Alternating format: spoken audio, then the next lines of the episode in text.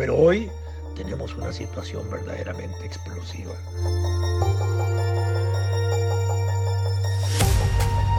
Y esa palabra es catastrófico. En el nuevo paradigma que aparecerá después de la pandemia. Es terrible. Es el hambre tocando las puertas. Debemos tener en cuenta que la pandemia agudizó severamente el problema del empleo, pero era un problema que ya existía y que enfrentaba una difícil situación. El Instituto Nacional de Estadística y Censos acaba de hacer pública la última encuesta continua de empleo, que comprende los meses de marzo, abril y mayo del 2020. Del estudio resaltan los datos correspondientes a la tasa de desempleo, la cual alcanzó el 20,1%, representando a las mujeres una tasa mayor de desempleo que los hombres, 26% y 16,3% respectivamente. La revista ha reunido los criterios de Vladimir de la Cruz, historiador y politólogo, Albino Vargas, sindicalista, Carlos Manuel Echeverría, economista, Miguel Ángel Sobrado, sociólogo, y Mauricio Vargas, médico.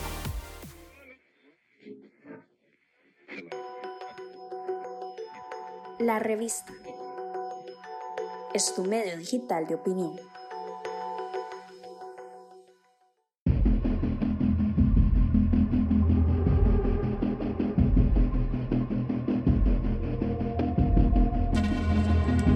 Hoy, con la pandemia, con el modelo económico que tenemos, esta situación ha hecho crisis, ha explotado en cierta forma. También hay que decir que en este periodo la incorporación de la mujer fue muy importante al proceso productivo.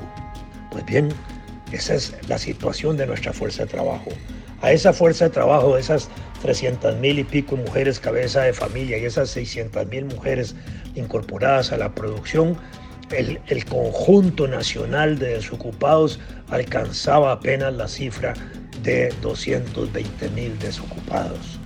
Era una cifra digamos que se sostenía en parte en los hogares, de manera que 220 mil desocupados y 300 y pico mil de, de amas de casa, cabezas de familia, contribuían a sostener esos hogares. Pero hoy tenemos una situación verdaderamente explosiva. Seguimos teniendo 2.330.000 personas en la fuerza de trabajo, pero comparado con hace un año, 130 mil han dejado de serlo. Y el número de ocupados es de 1.860.000. 319 mil personas menos que en el año 2019. Y el número de desempleados pasó de 200 y pico mil a 468 mil desempleados, 190 mil más que en el 2019. Y seguimos manteniendo las las mujeres cabeza de familia, hoy desborda en ese sentido el mantenimiento de esos hogares por parte de las mujeres. Y una cifra que no da hoy el Instituto Nacional de Estadística y Censo es la desocupación de las mujeres de cabeza de familia, que puede ser en este conjunto que se ha eh, exhibido hoy como datos nacionales el, el tema más sensible, porque si aumenta el número de mujeres cabeza de familia, eh, desempleadas, aumenta más volumen de familias desocupadas, porque con una cabeza de familia desocupada queda desocupada toda la familia. Estamos hablando de grupos familiares que no reciben ingresos importantes. Esta es la peor de las situaciones. La tasa del desempleo anual hoy aumentó 8.8% respecto al año anterior tenemos un 20.1% de desempleados. Si teníamos 200 mil, aumentó en un 20%. En los hombres en ese sentido aumentaron en un 26%, las mujeres en un 16% la tasa de desempleo. Lamentablemente de ese 16% no tenemos el dato solo de las cabezas de familia. Y también De manera dramática aumenta el subempleo nacional. El subempleo son las personas que trabajan menos de 40 horas. Y en este sentido tenemos hoy un 17.6% de, de subempleo, 8% más que hace un año. En esto el subempleo de hombres y mujeres es similar, 17%. Estamos hablando de una fuerza de trabajo que para los efectos del Instituto Nacional de Estadística y Censos se considera mayor de 15 años, porque el Código Laboral permite que los niños o los jóvenes de 15 años en adelante puedan empezar a trabajar. Es decir, estamos ante una situación dramática, sensible, peligrosa socialmente, digo yo, porque si las mujeres que juegan un papel importante en el mantenimiento de los hogares aumentan en su desempleo y aumentan las mujeres cabeza de familia, esto va a provocar una verdadera bomba posible de explotar en luchas sociales, en intensidad de luchas sociales en los próximos meses. Esperemos que el gobierno y las fuerzas eh, políticas y los sectores sociales del país puedan encontrar soluciones adecuadas para enfrentar esta situación de caída de empleo nacional dramática que hemos tenido en estos días, en parte presionada por la pandemia.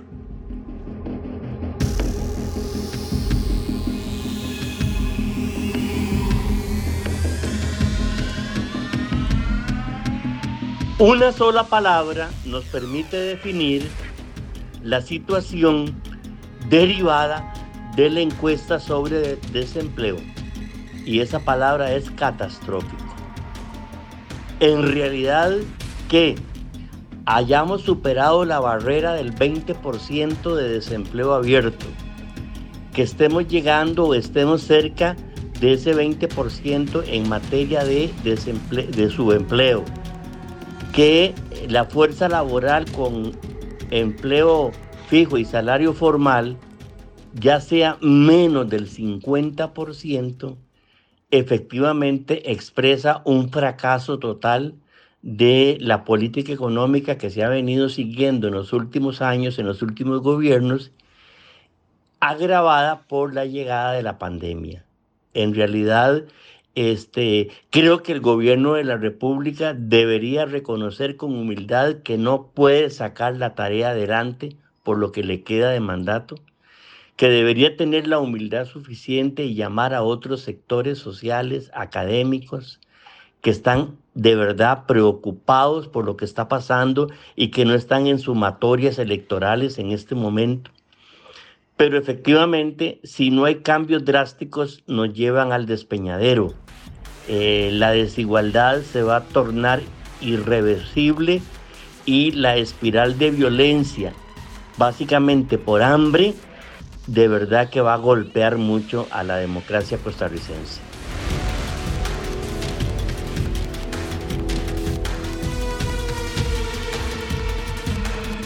Habla Carlos Manuel Echeverría Esquivel y se me ha pedido hablar un poquito sobre el tema del desempleo.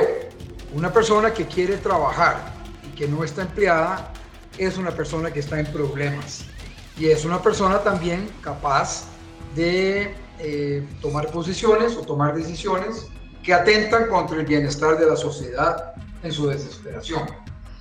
Estamos en tiempo de pandemia y estoy viendo que el desempleo abierto está llegando a 20% y me parece que con el subempleo, o sea, hay gente que quiere trabajar a tiempo completo pero que trabaja menos, está llegando casi a 40%. Además, hay que tener presente que al calcular el desempleo, no se incluye gente que bien pudiendo trabajar, no lo está haciendo porque no quiere. En tiempo de pandemia, sin embargo, cuando hay capacidad ociosa como la que hay, y hay también necesidad de, crear empleo para ocupar esa capacidad, capacidad ociosa, hay que considerar eh, la necesidad de emplear a la gente en lo que sea, ojalá algo que produzca riqueza, para que no se convierta ese empleo en inflacionario y que no presione el tipo de cambio. Yo creo que hay que hacer un esfuerzo por aumentar la capacidad de empleo especialmente a través de las empresas privadas, o como lo hizo el presidente Roosevelt, a través de trabajo pagado por el gobierno, pero trabajo útil, haciendo algo útil. En Estados Unidos hicieron eh, programas de infraestructura, obras de infraestructura muy importantes, y aquí, por ejemplo, se puede trabajar en sembrar árboles, por ejemplo, el hacer muchas cosas, pero lo importante es que no sea simplemente crear funciones artificiales en el gobierno que no generan riqueza, sino que más bien a veces lo que generan es más burocracia y atentan inclusive contra los empleadores que sí quieren generar empleo productivo al hacer las cosas más difíciles. Por suerte, no por suerte, sino porque se ha invertido en eso y se ha invertido en alimentación y hay todo un Estado eh, que nos ayuda, un Estado que entiende que el ser humano hay que potenciarlo, los costarricenses tendemos a ser diestros. Eso lo estamos viendo con el éxito, por ejemplo, de las zonas francas, donde ayer veía en una presentación que un alto porcentaje de las 100 empresas más importantes del mundo eh, están en zona franca costarricense, utilizando mano de obra costarricense. Eh, creo además que hay que tener en cuenta la necesidad de crear y de meterse de lleno en el nuevo paradigma que aparecerá después de la pandemia.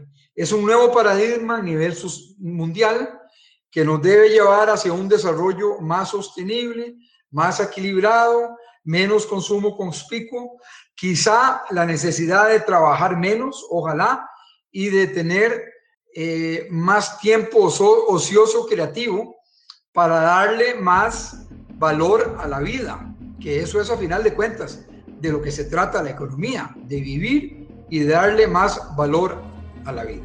Muchas gracias por la oportunidad.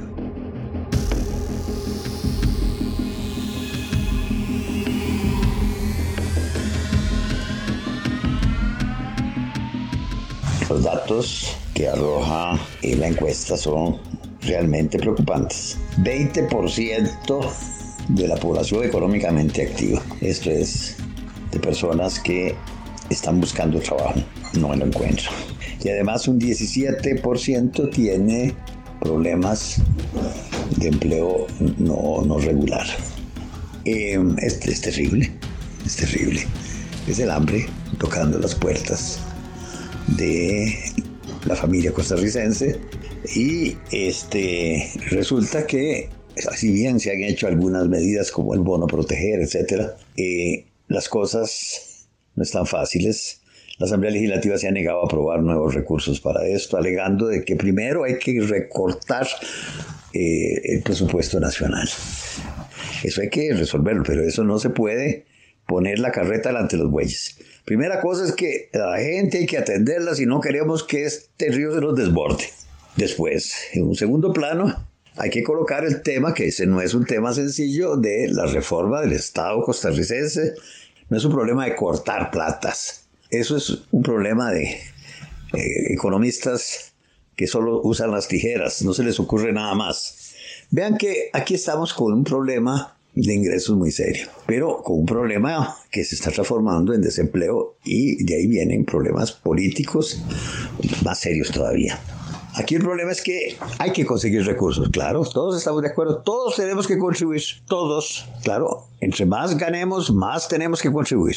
Eso es así. Lo que pasa está en que eso no se plantea diciendo de que hay que atacar los salarios que es mucho. Los salarios es una forma de ingreso, pero los ingresos son también los dividendos de las empresas. Y todos los ticos estamos en este barco y todos tenemos que contribuir. Y con justicia, porque recortar a lo tonto no conlleva buenos resultados. Entonces, aquí tenemos un problema que tiene que ver con el empleo. Este, y espero, espero que sea resuelto como tiene que ser. En primer lugar, resolver el problema de los, de los ingresos a, como de lugar.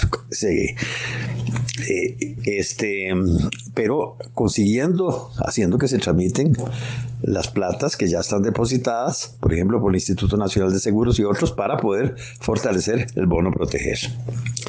Ahora, eh, este problema no se va a resolver, el problema del empleo no se resuelve simplemente con el bono proteger. El bono proteger sostiene la yegua, por decirlo así, de una forma, en lo inmediato. El empleo requiere políticas públicas que descentralicen la actividad y que estimulen eh, en los encadenamientos locales, ¿verdad?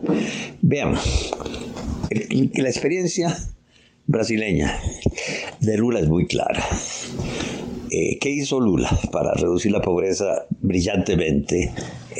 30 millones de personas salieron de la pobreza. Estimular en las zonas donde había hambre, donde había problemas, estimular la producción. ¿Cómo hacerlo? Bueno, antes lo hacían, decían que aquí hay hambre, traigan comida del sur de otros países y denla. Entonces arruinaban a los productores locales. No, no, no. Lula dijo, no señores, primero compremos la comida de los productores locales. Porque si no los arruinamos y generamos más desempleo, primero compremos esa comida, encadenemos la producción. Uno. Dos, a quién se le da y a quién no se le da, no se resolvía en, Brasilia o en la capital, se resolvía en cada comunidad, en cada estado, en cada sitio donde la gente organizada sabe quién es el que necesita y quién no.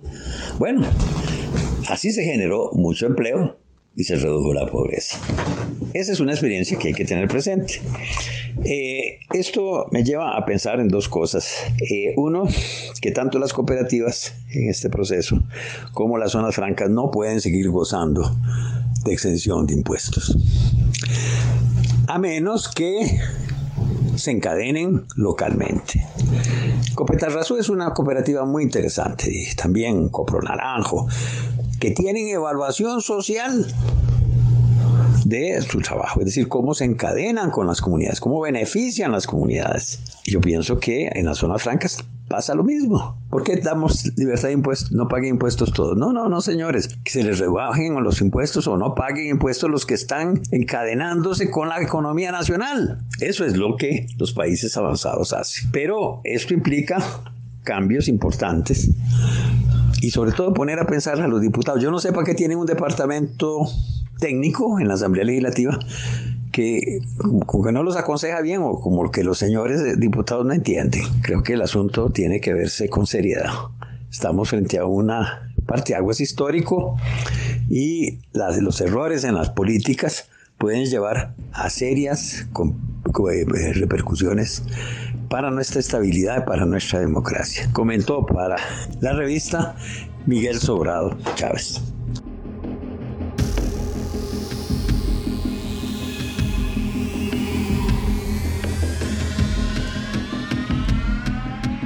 Les habla el doctor Mauricio Vargas y como siempre deseo hablarles desde mi campo de especialidad en salud pública y sistemas de salud, pero en esta ocasión deseo hablarles también esencialmente como un ciudadano costarricense. El INEC nos dio una mala noticia que en realidad era la esperada por todos y todas.